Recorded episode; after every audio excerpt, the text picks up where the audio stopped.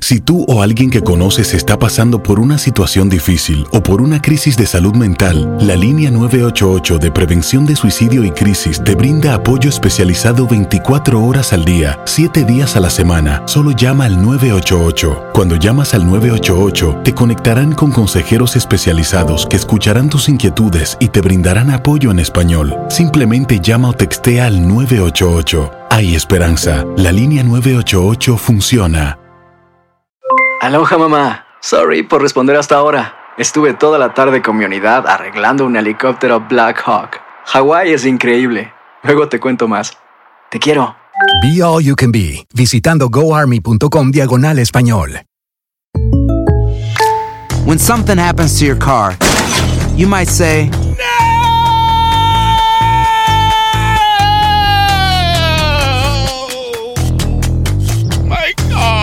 but what you really need to say is something that can actually help. Like a good neighbor, State Farm is there. And just like that, State Farm is there to help you file your claim right on the State Farm mobile app. So just remember, like a good neighbor, State Farm is there. State Farm, Bloomington, Illinois. Boost Mobile tiene una gran oferta para que aproveches tu reembolso de impuestos al máximo y te mantengas conectado. Al cambiarte a Boost, recibe un 50% de descuento en tu primer mes de datos ilimitados. O, con un plan ilimitado de 40 dólares, llévate un Samsung Galaxy A15 5G por $39.99. Obtén los mejores teléfonos en las redes 5G más grandes del país. Con Boost Mobile, cambiarse es fácil. Solo visita boostmobile.com. Boost Mobile, sin miedo al éxito. Para clientes nuevos y solamente en línea, requiere AroPay. 50% de descuento en el primer mes requiere un plan de 25 dólares al mes. Aplican otras restricciones. Visita boostmobile.com para detalles. Tenemos a una paramédico en línea telefónica. Buenos días. Buenos Hola. días. Hola, Eh, bueno, saludos. Usted, saludo, ¿usted es paramédico? Sí, correcto. ¿Y qué está pasando?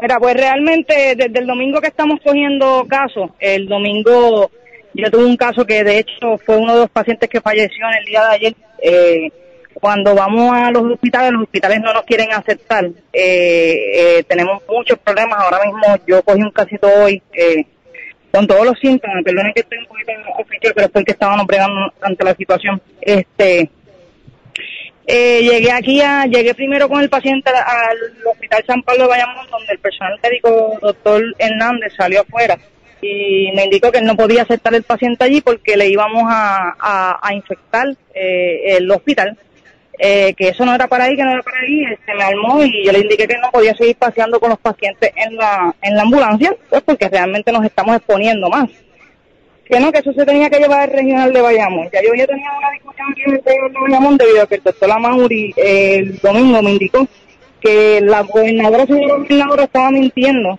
que este no era el hospital, este hospital aquí en el regional de Bayamón. Eh, cuando yo llegué el domingo se estaban aguantando las máscaras, eh, las mascarillas sin, guantes. Eh, bueno, un desastre. Hoy por lo menos tienen todos, tienen sus equipos, sus botas, etcétera. Tienen un, del Departamento de Salud un camión bien grande afuera que está fuera de función y tiene dos carpas que están sin aire acondicionado fuera de función completamente. Este, cuando llego aquí con el paciente, el director médico, el señor Marín, eh, sale afuera y luego de casi 20 minutos de discusión, eh, de discusión entre ellos, cuatro eh, personal médico, me indican que pues que pasara el paciente, no sabían si le iban a meter aislamiento o no, porque ellos no tienen espacio, este, que están cortos de espacio y que lamentablemente no podíamos seguir trayendo eh, eh, personas aquí eh, con los síntomas. Aquí el regional de Bayamón, que es donde se estipula que supuestamente pues tendremos que traer los pacientes. Esto es ¿verdad? un tirijala que tienen. Ahora mismo, an- cuando me voy a terminar, termino, desinfecto todo mi ambulancia, me quito todo el equipo, hago todo el proceso de nosotros, eh, lleno la hoja y cuando lleno la hoja que entro le digo al doctor, doctor, ¿me puede regalar una firma para la firma de la hoja de nosotros? Y se volteó y me indicó que no, porque ese paciente no había sido aceptado. Por lo cual el caso, pues nosotros somos compañía eh, de ambulancia privada, eh, ese caso pues no sería facturado, pues debido a que no tenemos la firma del médico. Eh, este, él apuntó en esta tablilla, etcétera, porque nos pidió los nombres y así mismo como él no nos quiso dar información, pues yo no le di información de mi personal, porque yo no estoy obligada a darle información a él. Eh, realmente esto está empezando, esto está bien malo, ya eh, ha llegado un momento donde ningún hospital te quiere aceptar. Yo tuve pacientes que llevé hermanos Meléndez y hasta que el director, no llamaron al director médico, no me dejaron bajar el paciente. Pero perdóname, eh, ¿qué pasó con el paciente de hoy? Finalmente. El, pa- El paciente de hoy me lo terminaron entrando a, el área de aislamiento que tienen, donde tienen unos pacientes en, un, en una esquina tienen los pacientes que son que están positivos y en, el- en la otra esquina posterior tienen a los pacientes que van a hacerle las pruebas porque son sospechosos. Cuando llego a esa área eh, no tenían ni camilla tan siquiera ready para el paciente. Este, igual me pasó aquí mismo cuando vine a este hospital regional el domingo, donde yo vengo con el paciente que falleció ayer de 68 años. Vengo con ese paciente desde Corozal. ¿Usted fue la, usted Eh, fue la que, la, lo que- la que llevó ese paciente? Eso es correcto. Al que murió. Eso es correcto. Al que falleció ayer. Ese ese paciente, yo lo traje con, totalmente con todo el equipo de profesión, alerta, consciente orientado, eh, con una circulación que no era para intubación. A los dos días él descompensa, lo entuban. Eh, luego, eh, eso fue martes, lo entuban. Miércoles llaman que había salido resultado positivo y envían a la esposa a traerla para acá, quien era la que había tenido un viaje a Estados Unidos, Nueva York eh, con quien he tenido contacto hasta el día de ayer, donde me dio la, noticia de que su esposo pues había fallecido, lo habían desahuciado dos días y el viernes él no respondía al tratamiento, lo iban a desconectar. Luego de tres días sin el hospital regional eh, ¿verdad? a los familiares, la señora me llama que no saben nada del paciente y yo le digo, pues usted salió negativo, usted podría pasar por el hospital enviar un familiar porque ellos deben de darle información porque es un ser humano lo que hay ahí. Eh, vinieron los familiares aquí, cuando vinieron aquí, eh, porque pues salió la noticia ayer temprano de que había una muerte, dijeron que no, que supuestamente él había reaccionado, eh, pero que lo tenían sedado porque se quería desentubar. Y no pasaron las dos horas cuando los llamaron que el paciente había fallecido. Ese día, cuando yo llegué aquí, ellos no tenían, eh, los médicos no tenían nada, pero nada, pero nada de equipo, aguantándose sin guantes, con las manos en las mascarillas. Cuando me pasan aislamiento, aislamiento estaba cerrado. Cuando se tardan como tres a cinco minutos en conseguir las llaves del aislamiento, este Rubén, cuando me abren no había camilla, no había nada, o sea, un, totalmente nada, nada, vacío, un cuarto vacío completamente. Eh, una cosa, y entonces eh, el- eh, la preocupación mía es que nosotros como, ¿verdad? Como paramédicos, no tenemos quien no, quien, quien, quien hable por nosotros, quien abogue por nosotros, quien, quien pues verdaderamente que se sepa la realidad de lo que está pasando en los hospitales, porque pues verdaderamente alguien tiene que aceptarlo, esto está empezando, entonces cuando esto vaya un poquito más adelante, que lo van, lo va, va a pasar, eh, eh, ha de venir. O sea, eso está a la vuelta de la esquina, ¿quién nos va a aceptar? O sea, ¿cuál es el juego que tienen? Esto que usted me está diciendo es sencillamente terrible y esto es un escándalo. Esto es de lo que no se habla. Porque una cosa es la presentación con el Task Force en bata blanca, todo el mundo, entre comillas, muy bien protegido y la gobernadora, y otro lo que pasa en la calle, la verdad, lo que está pasando los paramédicos. Hoy usted estuvo paseando a la persona que llevó al hospital cuánto tiempo antes de que algún hospital la recibiera o le diera permiso para dejarlo allí. Bueno, señor, yo cogí el caso y estuve como una hora, diez minutos intentando que me aceptaran primero en centro, en Hospital San Pablo de Bayamón y luego en el regional aquí estuvimos con 20 minutos dentro de la ambulancia con la señora al frente con un ataque de ansiedad llorando, eh, pues porque no sabía y no lo aceptaron, son personas de edad avanzada, son personas mayores, mm, ¿entiendes? Que pero estuvimos más de una hora, más de una hora esperando porque nos aceptaran finalmente el paciente. Y finalmente le dijeron que el Hospital Regional de Bayamón sí va a recibir a los pacientes de No, sospechosos de no, el de- definitivamente no. Eh, lo que me indicó el director médico fue que esto no se iba a quedar así porque lamentablemente ellos no tenían espacio aquí y que lo que se dijo no era lo correcto y que no volviéramos a traer ningún paciente aquí porque no nos iban a firmar las hojas que nosotros necesitamos para poder facturarle a los planes médicos. Entonces, ¿a dónde van a llevar a los pacientes? Por eso es que estoy tratando de comunicarme y que se sepa la verdad, porque realmente ya estamos en un momento en el que no sabemos ni qué vamos a hacer como paramédicos. No sabemos a dónde los vamos a llevar. No sabemos qué vamos a hacer. O sea, una situación de que en ningún hospital nadie, eh, o sea, médicos, directores médicos, especialmente el director médico de aquí que nos salió detrás para adelante y no, no, nos habló con, con, ¿verdad? Con una actitud bien fuerte donde indicó que no, que no nos iba a firmar el caso, que no iba- él no había aceptado a ese paciente y que esto no se iba a quedar así y apuntó nuestras tablillas.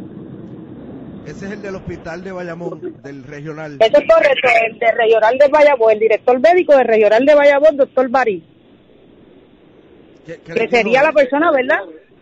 Que él no nos iba a aceptar el paciente porque el paciente no había sido aceptado eh, por, por él y que él no nos iba a firmar la- los documentos que nosotros requerimos, que es la hoja de incidente, como que se hizo ese transporte y que lamentablemente esto no se iba a quedar así. ¿A, a, a qué se habrá referido con que no se iba a quedar así? Pues no entiendo porque verdaderamente van varios días que, que esta situación está pasando, entonces la señora gobernadora dice que es aquí, el tax force dice que es aquí, entonces nosotros llegamos aquí y nos dicen que no es aquí, entonces ¿qué hacemos? ¿Qué hacemos? Porque mientras mientras más tiempo estemos con él en la ambulancia, más tiempo nos estamos arriesgando nuestras vidas y está bien que nosotros como paramédicos y por amor al prójimo queramos salir a atender, pero tampoco es que nos cierren todas las puertas en los hospitales. O sea, ya es un momento en el que estamos ya a otro nivel, ya esto va a seguir creciendo, va a seguir aumentando y ¿qué vamos a hacer nosotros? Tenemos que paralizar las compañías de ambulancia para que el gobierno haga algo y no sea solamente hablar a través de unas cámaras y decir que este es el hospital cuando en realidad el personal de aquí no está bregando, cuando tienen un tro afuera que no utilizan, cuando tienen dos carpas sin aire acondicionado, cuando no tienen cómo atender al paciente. Ay, Virgen. Esto me deja bien shock. La pregunta que yo me hago es, ¿dónde está Lorenzo? ¿Dónde está Lorenzo? ¿Qué ha hecho Lorenzo? ¿Qué dice Lorenzo sobre esto? Estamos hablando con una infantera que busca a los pacientes para llevarlos al hospital, sospechosos de coronavirus, y no le aceptan los pacientes en el hospital que alegadamente el gobierno dijo que era el destinatario de, esos casos. Y la insultaron allí también.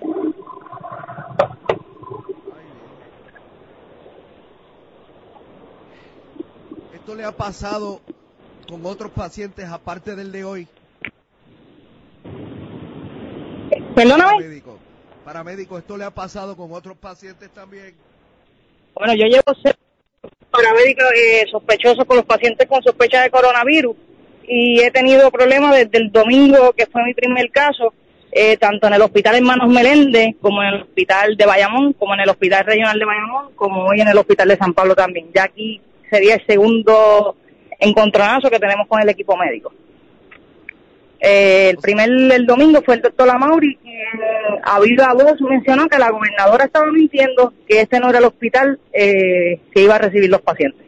Así dijo ese doctor. Así mismo. Ay, Virgen. Digo, yo no sé si él dijo o no dijo la verdad. Este. Oiga, y entonces, si no es el hospital regional de Bayamón, ¿a dónde llevan los ustedes los pacientes? Pues de verdad que no sé, porque todos los hospitales los están cerrando, los médicos salen hasta afuera y nos dicen que ellos no van a aceptar el paciente porque lamentablemente ellos no van a inspectar la zona hospitalaria de ellos. Como me dijeron en, en San Pablo hoy. En San Pablo. en- No, estamos evaluando los paramédicos a ver si hacemos en nuestras casas unos cuartos de aislamiento para poder llevarnos a la ciudadanía en nuestras casas porque es que no tenemos de otra. Es increíble la situación que está pasando y, y, que no se habla. Que no hay quien tenga el valor de decir lo que está pasando y yo llegué hasta hoy. Me escribió un doctor y me dice, la ley es la ley, no hay razón para no aceptar a los pacientes en sala de emergencia. Eh, y es uno de los principales emergenciólogos que hay en Puerto Rico el que me escribe eso y que está escuchando la entrevista. Así que en San Pablo también le dijeron que allí no le iban a aceptar el paciente. San Pa- es correcto, San Pablo no me dejó bajar el paciente de la unidad y me dijo el doctor Hernández, refiriéndose a mi persona directamente de frente, que si yo no podía con el empuje, que me quitara. Y verdaderamente es algo que duele porque tanto, eh, si me están escuchando mis familiares saben que no les estoy mintiendo, mis familiares me llamaron y me indicaron que me quitara y yo le dije que yo amaba mucho el prójimo, que a mí me gustaba, que a mí nadie me había mandado a ser paramédico y que yo no iba a dejar la ciudadanía, especialmente los viejos que estaban solos, como este caballero que falleció ayer, que está él solo con su señora esposa. No se quite. Por el, el país le pide que no se quita, no se quite, ¿ok? Vamos a continuar adelante, pero necesitamos ayuda. Le agradezco además que haya denunciado esto públicamente. Eh, si en los próximos minutos el secretario de Salud no reacciona a esto que se acaba de denunciar aquí, entonces eh, se confirmará que esto está aquí manga por hombro, más allá de las conferencias de prensa. Y de Es correcto, caballero, es correcto y es una es una tristeza bien grande que siente mi corazón, donde el domingo salí de este hospital prácticamente llorando, indicándole a toda la compañía que me estuviera copiando por el radio que por favor nos cuidáramos porque esto va de mal en peor y si caíamos en un hospital vamos a caer todos y pues increíble, de verdad, es algo eh, es algo desastroso, es algo horrible lo que está sucediendo y me gustaría que muchos paramédicos alcen la voz y, y, y nos demos a respetar porque lamentablemente no somos nosotros los que estamos sufriendo solo, están sufriendo los, los, los pacientes y los mismos familiares que la señora pues que traje ahora tenía un también está con dificultad respiratoria y la metieron en el área de, de donde vienen todos los pacientes y saber si ambos están infectados. Wow. Bueno, paramédico, le agradezco que haya estado con nosotros eh, unos minutos. Ok, muchas gracias y que pasen todo buen día y safe. Todo el mundo a cuidarse. Aloha mamá, ¿dónde andas? Seguro de compras. Tengo mucho que contarte. Hawái es increíble.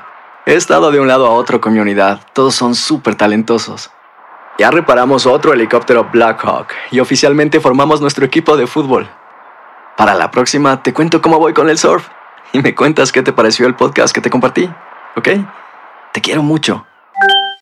Be All You Can Be, visitando goarmy.com diagonal español. Boost Mobile tiene una gran oferta para que aproveches tu reembolso de impuestos al máximo y te mantengas conectado. Al cambiarte a Boost, recibe un 50% de descuento en tu primer mes de datos ilimitados. O, con un plan ilimitado de 40 dólares, llévate un Samsung Galaxy A15 5G por $39.99. Obtén los mejores teléfonos en las redes 5G más grandes del país. Con Boost Mobile, cambiarse es fácil. Solo visita boostmobile.com. Boost Mobile, sin miedo al éxito. Para clientes nuevos y solamente en línea, requiere AroPay. 50% de descuento en el primer mes requiere un plan de 25 dólares al mes. Aplican otras restricciones. Visita ¿Quieres regalar más que flores este Día de las Madres? The Home Depot te da una idea. Pasa más tiempo con mamá plantando flores coloridas, con macetas y tierra de primera calidad para realzar su jardín. Así sentirá que es su día todos los días. Llévate tierra para macetas Bigoro por solo $8.97 y crece plantas fuertes y saludables dentro y fuera de casa. Recoge en tienda y sigue cultivando más momentos con mamá en The Home Depot. Haces más, logras más. Más detalles en homedepot.com diagonal delivery. Ahorra más en JCPenney, más tu oportunidad de conocer a Shaquille O'Neal. Este sábado 4 de mayo todos ganan durante la entrega de cupones de 10, 50 o hasta 100 dólares, solo en la tienda mientras duren. De 11 a.m. a 1 p.m. los miembros de JCPenney Rewards tendrán una oportunidad exclusiva de encestar para conocer a Shaq. Habla con un asociado en la tienda o visita jcp.com y conoce más sobre la jugada. JCPenney, vale la pena. Cupón válido el 4 de mayo en selección de estilos. Entrega de cupones solo en la tienda para mayores de 18 años.